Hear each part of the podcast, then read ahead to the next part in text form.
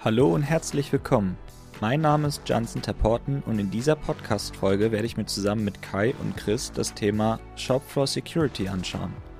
Kai-Uwe Hess ist Partner bei Deloitte und betreut das Thema Smart Manufacturing und Chris Fangmann ist Director und zuständig für das Offering Managed Shopfloor IT und OT von Deloitte. Hallo ihr beiden. Hi Jansen, freue mich wirklich sehr, äh, mal wieder mit dir zusammen auch über das Thema OTSM zu sprechen. Hi, auch von mir. Die letzten paar Folgen waren ja mit Peter, deswegen freue ich mich besonders, heute mal dabei sein zu dürfen. In den Folgen 1 und 2 zum Thema OTSM haben wir darüber gesprochen, warum es ein professionelles Service Management auf dem Shopfloor überhaupt braucht.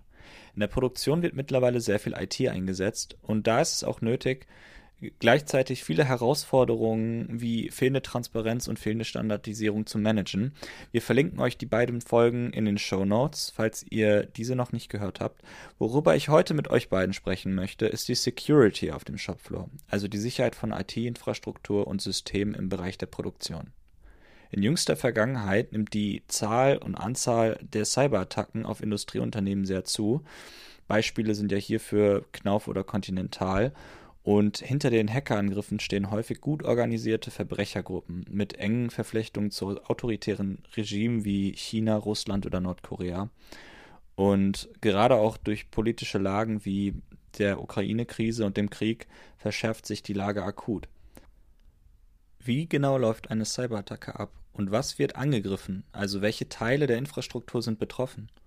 Die Bandbreite an solchen Attacken ist natürlich immens. Ähm, das geht von Trojanern über Spionagesoftware, Angriffe auf die Infrastruktur, Server, Datenbanken etc. Um mal ein paar äh, greifbare Beispiele zu geben. Phishing-Attacks äh, sind natürlich sehr bekannt. Das heißt, man empfängt eine E-Mail mit irgendeinem ja, nicht ganz so freundlichen Inhalt oder mit Links, auf die man besser nicht klicken sollte. Ähm, sehr oft in der Presse ist das Thema Ransomware, wo gewisse kriminelle Vereinigungen ähm, Daten verschlüsseln, ganze Systeme verschlüsseln und dann gegen eine Gebühr erst wieder freigeben wollen. Und das gibt es im kleinen, ähm, privaten Umfeld äh, bis hin zu großen Firmenattacken. Ähm, es gibt Attacken auf Industrial Control System, also ECS, ähm, um gezielt Produktion lahmzulegen, ähm, bis, bis hin zu Supply Chain Attacken ähm, bei denen auch in die Systeme der Lieferanten, der gesamten Lieferkette eingegriffen wird oder angegriffen wird, um somit eine komplette Value Chain äh, zu zerstören.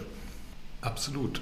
Und was, was auch nicht zu unterschätzen ist, äh, es wurde sehr oft auch von Hollywood aufgegriffen, aber das ist, was wir unter Social Attack äh, äh sehen. Also es ist wirklich eine Methode, um die Mitarbeiter direkt anzusprechen, dazu zu bewegen, direkt oder indirekt Informationen und oder Zugänge preiszugeben, was dann natürlich gravierende Löcher in die Security reißt, wo ich dann direkten Zugriff auf Daten, auf IP habe. Was sind Gründe für solche Attacken? Also was wollen Angreifer genau erreichen? Naja, also, und das kennen wir jetzt auch schon seit mehreren Jahren. Äh, wir haben in der Produktion, wie, wie wir produzieren, das ist sogenannte IP, also Intellectual Property. Also wie produziere ich genau, damit habe ich Wettbewerbsvorteile, weil ich genau weiß, so wird das Metall gebogen, so wird es verarbeitet und damit bin ich besser als der Wettbewerb.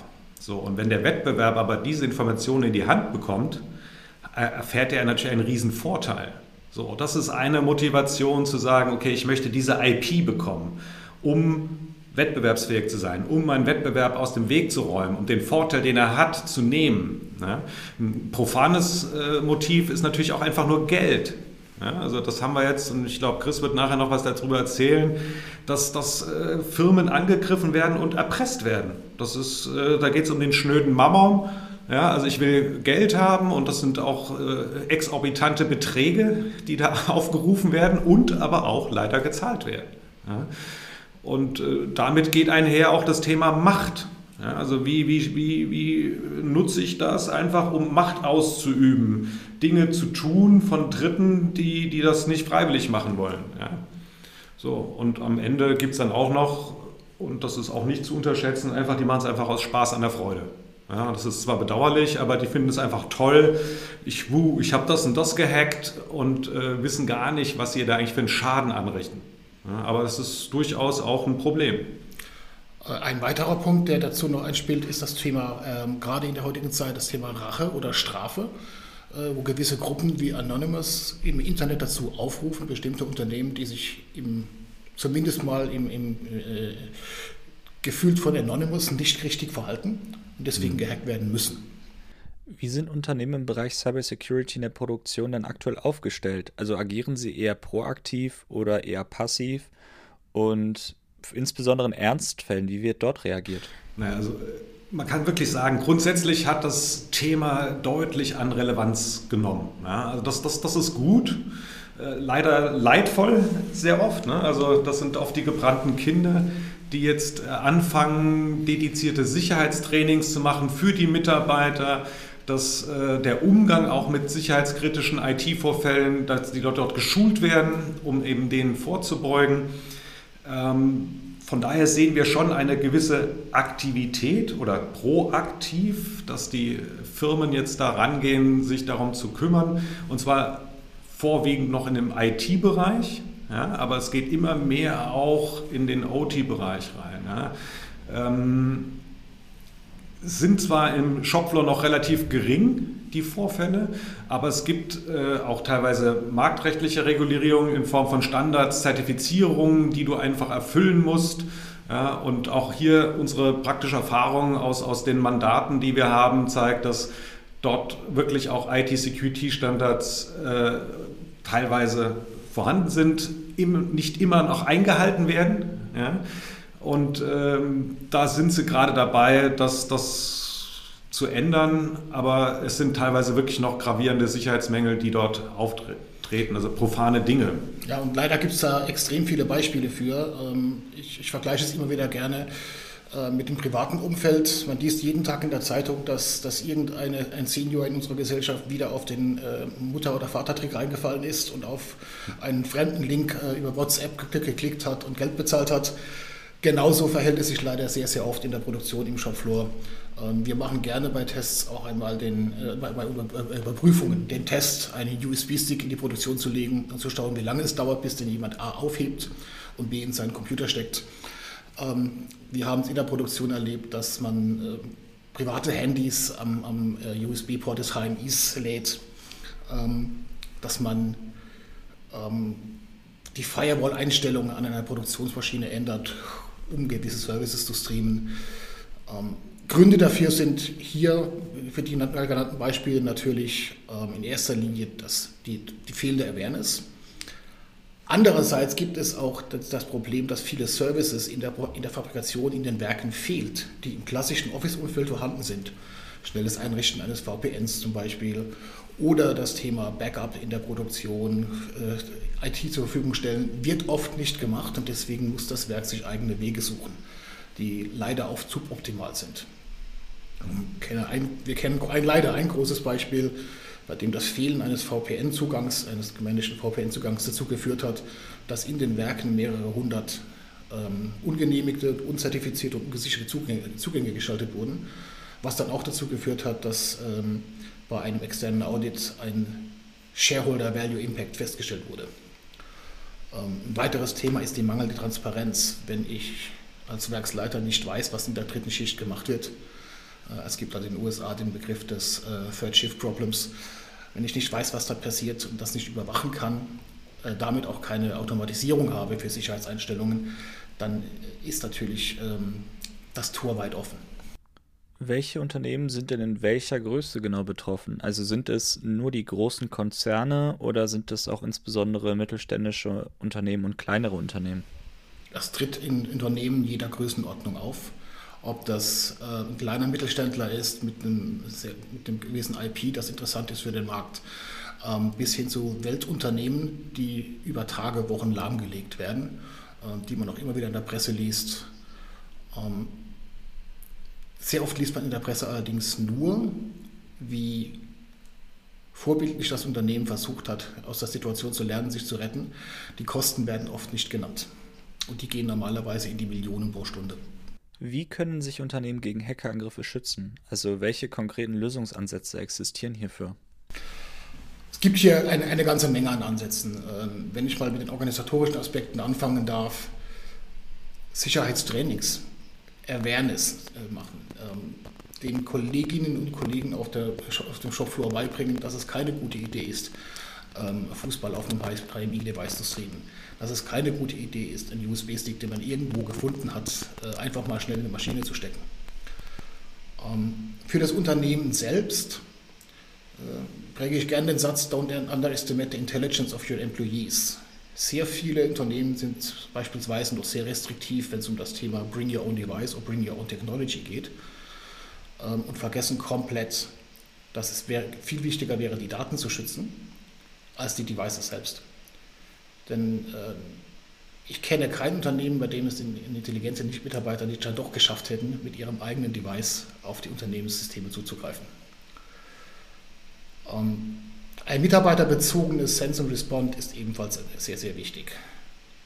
Auch hier ein Beispiel eines Rechenzentrums, das ich kenne, das wurde nur einmal gehackt in dem Bestand, Bestehen dieses Rechenzentrums. Und zwar nur deswegen, weil unzufriedene Mitarbeiter äh, von ihnen gewisse Türen geöffnet haben. Hm. Das, das ist ein guter Punkt. Am Ende geht es ja auch um Verantwortung. Ja, also wie, wie schaffe ich es, die Kollegen, Mitarbeiter zur Eigenverantwortung zu bringen? Wie kann ich Verantwortung auch vorleben, indem ich sie selbst übernehme und auch vorlebe? Äh, das, das sind so, ich möchte mal sagen, eher so die Soft Factors, die dazu mit einspielen, die aber unendlich wichtig sind. Das Ganze dann in eine Governance mal auch zu, zu manifestieren, also klar zu beschreiben, wer ist auf welchem Level trägt diese verantwortlich, welche, wer spielt mit wem zusammen, also auch wirklich mit den Security-Verantwortlichen oder mit den Safety-Verantwortlichen, wer ist auf welchem Level Ansprechpartner. Ähm, das, das sind Dinge, die, die wichtig sind, die getan werden müssen, die auch oft schon getan werden, aber ähm, durchgängig eben. Ja. Und ich glaube, das ist das Thema. Sonst ist es nicht nachhaltig und dann gibt es eben immer wieder diese, diese, diese Löcher. Ähm, und was man auch sehen kann als, als durchaus äh, hilfreich, dass gerade aus technologischer Sicht die Hyperscaler schon sehr viele Security Services in ihrem äh, Gesamtstack haben. Also Built-in Security für gewisse Services, die man einfach auch nutzen kann und auch nutzen sollte. Und wenn man das komplett integriert, dann äh, hat man schon mal einen sehr guten, wichtigen Schritt gemacht. Das sind jetzt einige organisatorische Maßnahmen, wie man seine Mitarbeiter schulen und trainieren kann. Welche Maßnahmen kann man aus technischer Sicht treffen? Gibt es dafür auch konkrete Softwarelösungen, um sich zu schützen? Es gibt heute ähm, glücklicherweise eine Fülle von Lösungen. Äh, ich greife jetzt mal ein paar Beispiele raus. Ähm, eine sehr intelligente Lösung, die wir bereits vor einigen Jahren äh, bei einem äh, Flugzeughersteller damals äh, installiert haben, ist eine Verbindung aus einer Software, die eine sogenannte Anomaly Detection führt und einem Incident Management mit hohem, hohem Grad an Automatisierung.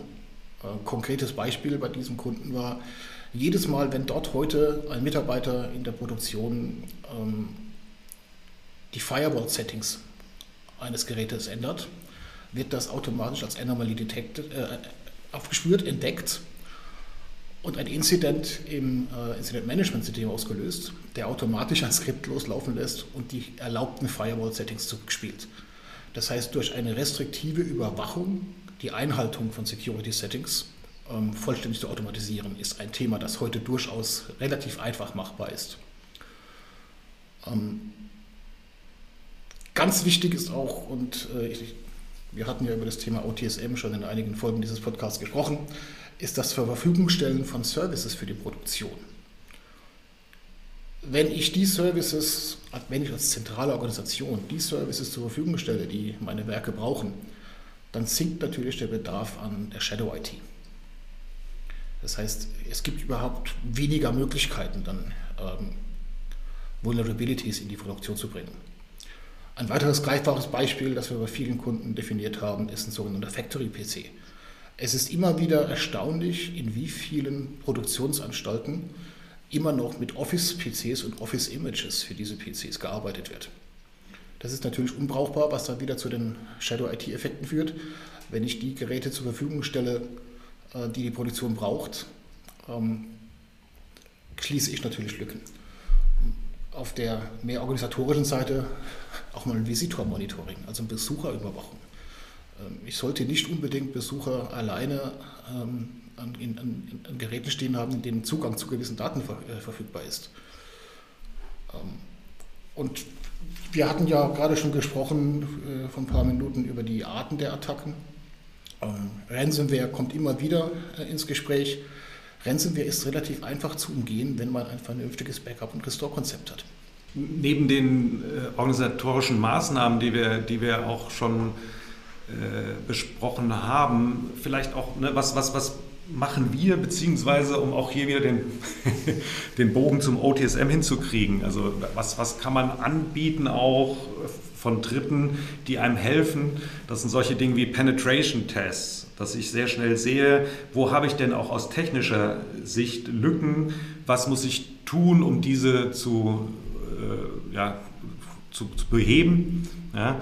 Äh, das sind auch Themen wie Social Attack Tests ja, also das sind genau das, was ich vorhin angesprochen habe, dass ich irgendeine nette E-Mail bekomme und denke, ach naja gut, da äh, klicke ich mal drauf, das ist ja harmlos.